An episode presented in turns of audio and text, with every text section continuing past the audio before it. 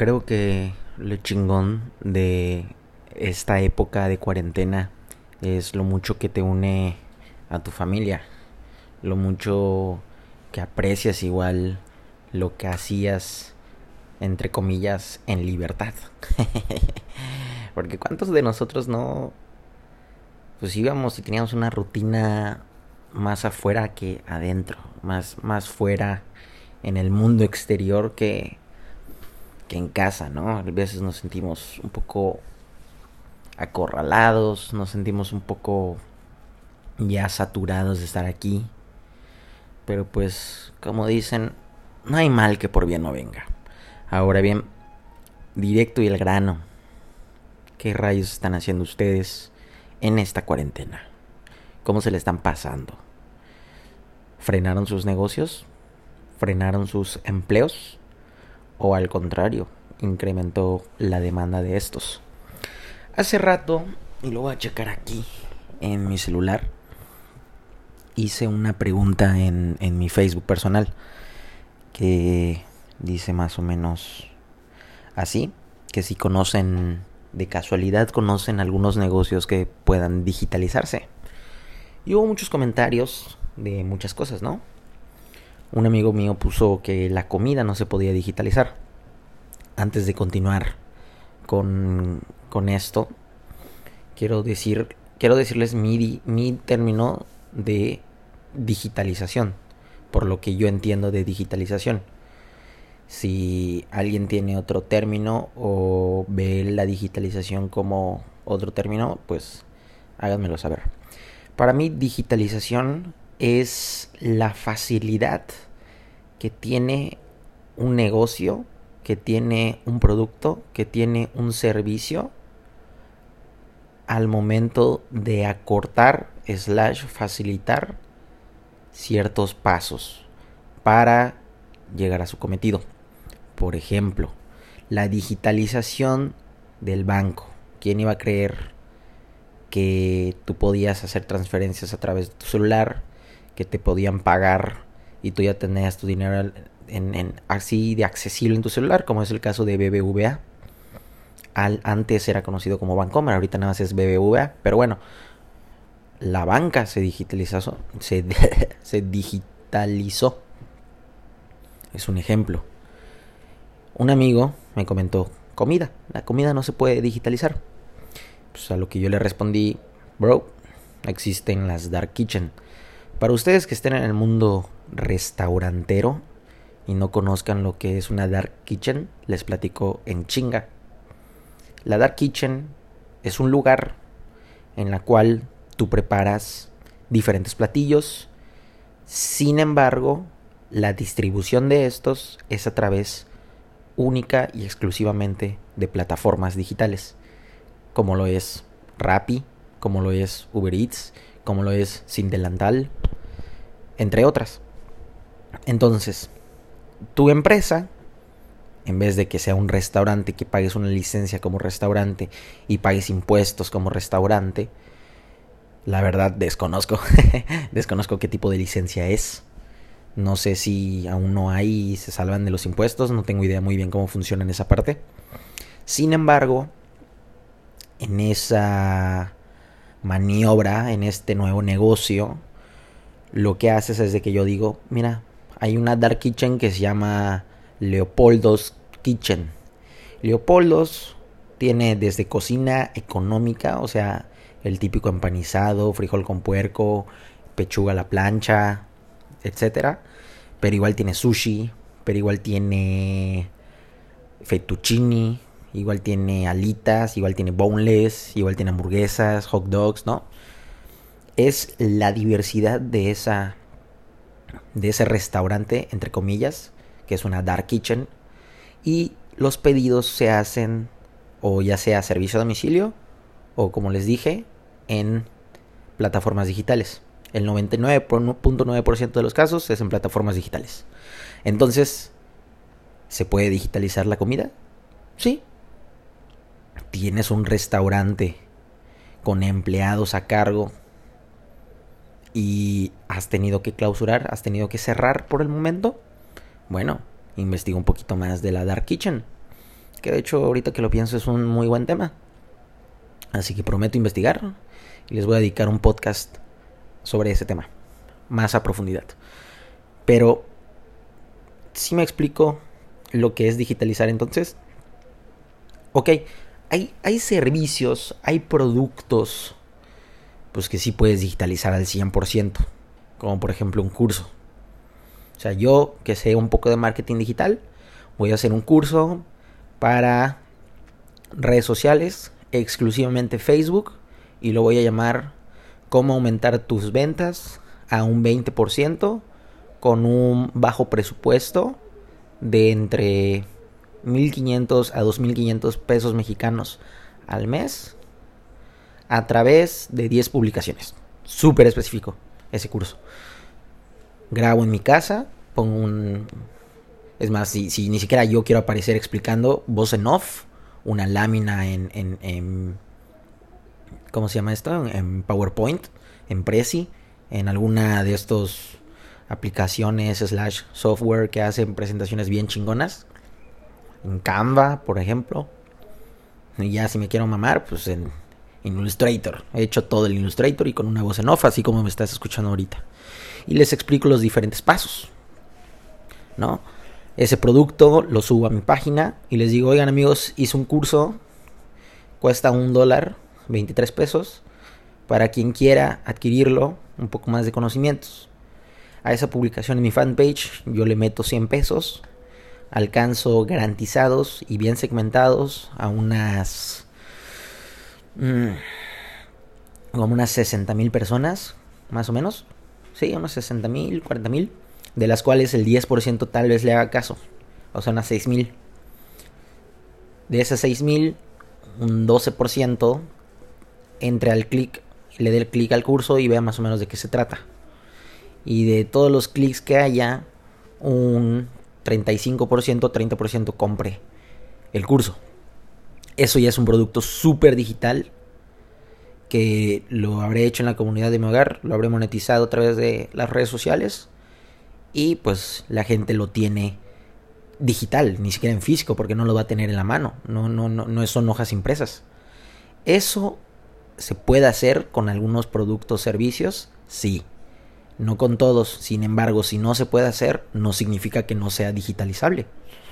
Seguimos, por ejemplo, en los comentarios. Un amigo puso, Manuel, no, Samuel Sanguino puso, mira, mientras se pueda vender, todo es negocio y todo es todo será digitalizable.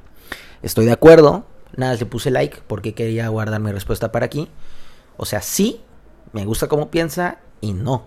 O sea, no todos los negocios son digitalizables al final de cuentas no todos los negocios logras hacer que sea 100% digital o acortar procesos. O sea, tampoco digitalizable significa que lo puedas hacer en, por ejemplo, que tengas ya tu página web, pongas tu número y lo que ofreces y ya.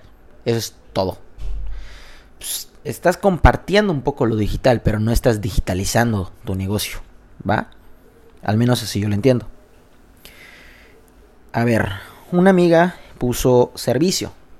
Con el servicio sí hay un problema y aquí viene un poco lo que acabo de comentar, literal. Por ejemplo, un auto.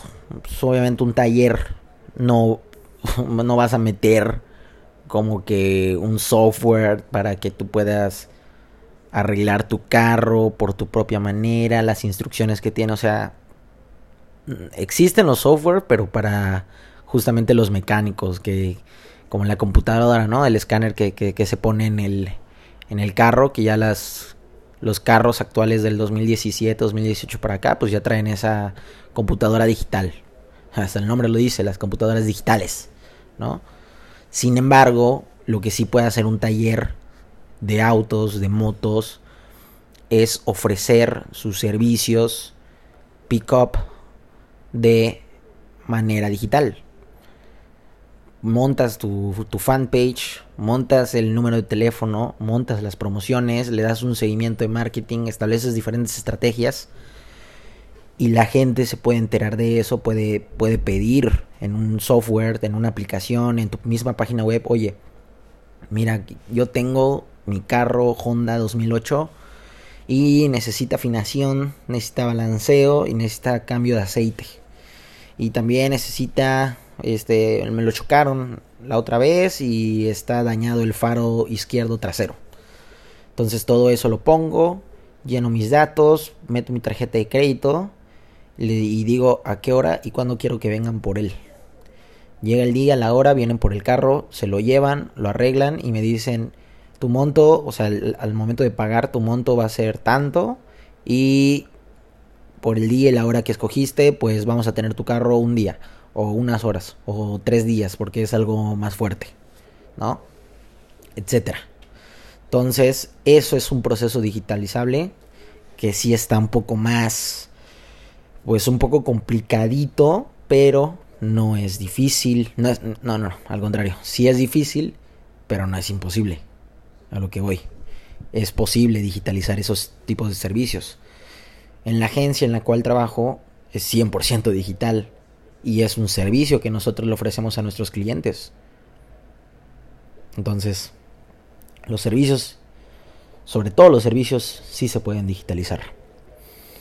Ahora bien, seguimos. Constructoras. Esta sí me la puso muy difícil mi amigo Sebastián. Sebastián Canul, un saludo. Las constructoras, miren, yo soy honesto y platico a profundidad de lo que conozco. El mundo de las constructoras no las conozco al 100%, sin embargo, en la agencia en la cual trabajo llevamos a unas desarrolladoras. Entonces las desarrolladoras, parte de lo que nosotros hacemos en la agencia es crearle diferente contenido de valor, de alto valor, para los prospectos de clientes, generar leads a través de redes sociales y venderles la oportunidad de invertir en tal lugar por el retorno de inversión, por la alta plusvalía, etc. A una constructora, por ejemplo, con una desarrolladora, la desarrolladora tiene los lotes. Si me equivoco, igual siéntanse en la libertad de corregirme Em, los lotes, por ejemplo, pues que son de X metros por X metros y hay 100 lotes en todo el desarrollo. Es una constructora va y construye ya sea las casas, ya sea la casa club, etcétera, ¿no? Entonces, ¿cómo digitalizo eso? Bueno, en primer lugar necesitas una página web, sí o sí. Lo que yo le dije a mi amigo es que necesitas una página web, necesitas promover lo que tú has hecho como tu portafolio en la misma página web, en las redes sociales. Yo soy siempre, yo soy pro a redes sociales, entonces siempre van a ver que su producto tiene que estar en redes sociales sí o sí. Y a través de diversas estrategias de cómo estás llevando a cabo tu proyecto en redes sociales e inversión obviamente en Facebook Ads, pues puedes lograr un muy buen alcance. Ahora yo le di la idea a mi amigo que puede ser hacer igual algo institucional. Como es un trabajo que al menos en estas épocas requiere de que la gente vaya físicamente ahí y esté en un lugar juntos, es qué medidas han implementado dentro de la constructora. O sea, tú como empresa no, no, no, no puedes depender 100% de Internet y no puedes mandar a tus trabajadores a home office, obvio. Pero entonces, ¿qué medidas has tomado? ¿Les tomas la temperatura antes de ingresar al trabajo? ¿Tienen un, doctor cada semana que los checa, que los analiza, lo que sea? ¿Les hacen análisis constantemente? ¿Les das gel antibacterial antes, durante y después de su jornada? No sé, eso es un poco más institucional, pero eso es una buena idea para grabarlo, subirlo a tu plataforma y subirlo a redes sociales. Y de esa manera estás digitalizando tu negocio. Y vamos con un último. Escuela de natación y sala de fiestas, por ejemplo. Sí, está complicadito, pero también es fácil de digitalizar. Ay, con mis palabras, tengo que cuidarlas mejor. No, no es fácil de digitalizar. Existe la manera de digitalizar, pero incluye un proceso y una curva de aprendizaje, porque recuerden que estamos cuando tú tienes un negocio físico y lo pasas a lo digital para complementar el negocio físico y el, digital, siempre va a haber una curva de aprendizaje y siempre es prácticamente para mí cambiarle el negocio porque la gente no actúa, no piensa no paga de la misma manera físicamente que en internet. En internet es un poquito más complicado, sin embargo, cuando ganas ya la confianza de las personas, es mucho más rentable. Porque no necesitan ir hasta allá. Entonces, te hice un negocio y yo tengo una escuela de natación. Bueno, yo aquí yo propuse que se pueden hacer cursos en vez de, de tú pagar como papá mil pesos por cinco semanas, diez, dos mil pesos por, por cuatro semanas, por seis semanas, lo que te cueste, bueno, le vas a rebajar ese costo, pero vas a hacer como tutoriales y vas a cambiar totalmente tu nicho. ¿Por qué? Porque bueno, ahorita las escuelas de natación, las cosas privadas están cerradas, la gente está en casa. Entonces, ¿cómo me adapto? Pues tienes que cambiar el nicho. Existe gente que tal vez haya ido a tu escuela de natación que tiene alberca, una alberca grande en su patio. Existe mayor gente que yo creo, por experiencia propia, que aprenda a nadar porque una no tiene piscina en su casa y dos, le tiene pavor al agua. Entonces hay que cambiar ahí. Ya no me voy a dirigir digitalmente a las personas que no tienen piscina, porque el curso digital que voy a hacer va a ser para personas que tengan a sus hijos para aprender en el patio de sus casas. Muchos papás no están trabajando por ahora porque están haciendo home office. Muchos, no todos. Sin embargo, otra ventaja de tenerlo digital, de tener un video por el cual tú vas a pagar un contenido, un, precio extra, bueno, pues lo puedo ver el sábado a las 3 de la tarde. Y antes la escuela de natación nada más tenía horarios muy limitados. ¿Me explico? Entonces lo que yo propuse pues es eso, que de entrada se tiene que dar un contenido de valor gratuito para decirle, oigan, estos ejercicios puedes hacer con tus hijos. Te los vamos a mostrar en nuestra página de Facebook, te los vamos a mostrar en nuestras historias de Instagram, te los vamos a mostrar en nuestro canal de YouTube. Pero si quieres una clase personalizada con el maestro Israel, tiene un costo de tanto. Con la maestra Adriana tiene un costo tanto. Con la maestra Katia tiene un costo tanto. ¿No? Si quieres la clase que dure dos horas, este va a costar esto y tienes atención personalizada 24/7, cualquier duda que tengas. Así igual disminuyes el riesgo de correr a tu propia plantilla, pero ojo, hay una inversión fuerte, sí, al inicio, porque pues tienes que mantener el... Guay, se me fue mi gallo. Tienes que mantener como si estuvieras generando un dinero, eh, como si estuvieras manteniendo un ingreso fijo como si la gente estuviera yendo todavía a tu negocio. Lo tienes que poner para pagar plantilla y ahorita digitalizarlo. Es un proceso. Obviamente no les voy a decir de todo lo que conlleva el, pasar este negocio.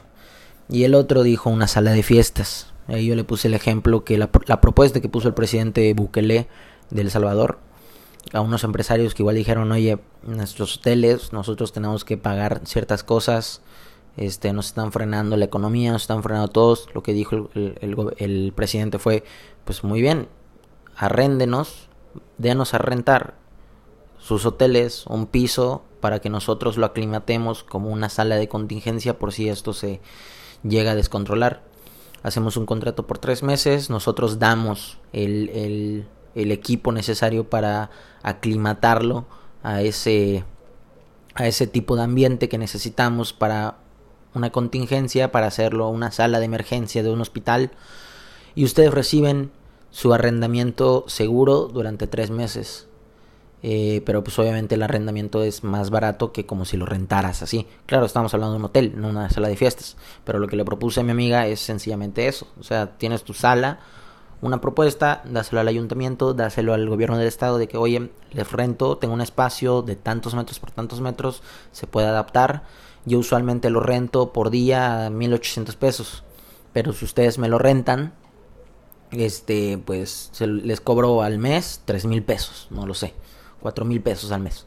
y hacemos un contratito por dos, tres meses. Para por si viene más gente infectada y no tienen dónde, pues ustedes lo, lo aclimatan y yo recibo un, un sueldo seguro, ¿no? Obviamente, pues es una posibilidad, es una propuesta que le lancé.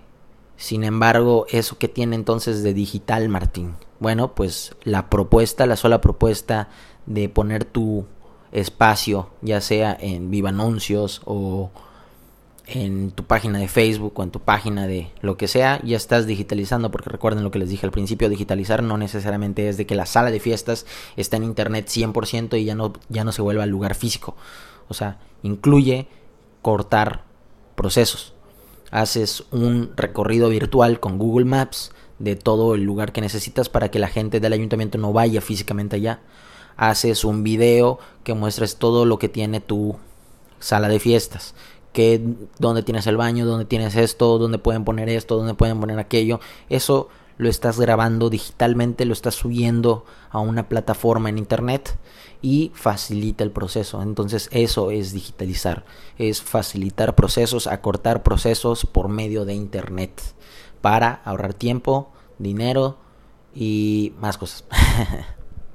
y pues bueno amigos, Así seguimos, hay muchísimas, muchísimos, muchísimos ejemplos que me pusieron aquí en mi, en mi página de Facebook. Me pusieron muchísimos, muchísimos ejemplos. Pero pues bueno, espero haberlos ayudado un poco. Si ustedes me dicen qué negocios tienen, de qué trabajan, cómo quieren emprender ya en esta contingencia, porque lo digo, lo pienso, lo publico y lo digo. Este es el inicio de nuestra nueva vida. Así de sencillo. No es algo que va a terminar en abril y vamos a volver a nuestra vida de antes y nuestro modus operandi de antes. Esto va para largo, para largo, entonces yo creo que muchos negocios tristemente se van a ver en la necesidad de cerrar. Sí, y solo si no aprenden a adaptarse. Es una situación muy difícil. Si tú eres empresario, tienes un negocio y la estás viendo negras, con muchísimo gusto te puedes acercar a mí. No soy experto, pero hey, tengo buenas ideas. Y pues podemos, te puedo ayudar con muchísimo gusto a elaborar un proceso de cómo puedes rescatar tu negocio, por así decirlo, cómo lo puedes, no, no, no rescatar, no, porque eso es aventarme mucho compromiso, pero sí podemos ayudarte, te puedo ayudar personalmente a implementar estrategias para digitalizar tu negocio, para acortar procesos físicos y digitalizarlo. Pero eso sí, como dije igual en el video, digo en el podcast, como dije, necesitas inversión. Si quieres digitalizar tu negocio sin pagar un céntimo, déjame decirte que estás destinado a cerrar tu negocio físico y perder dinero. Así es, así es la realidad del asunto. Entonces, nos despedimos y nos escuchamos en una próxima ocasión. Hablando más de este mundo digital, hablando, hablando más de esta cuarentena, hablando más de, de cómo se nos vienen los días. Saludos amigos.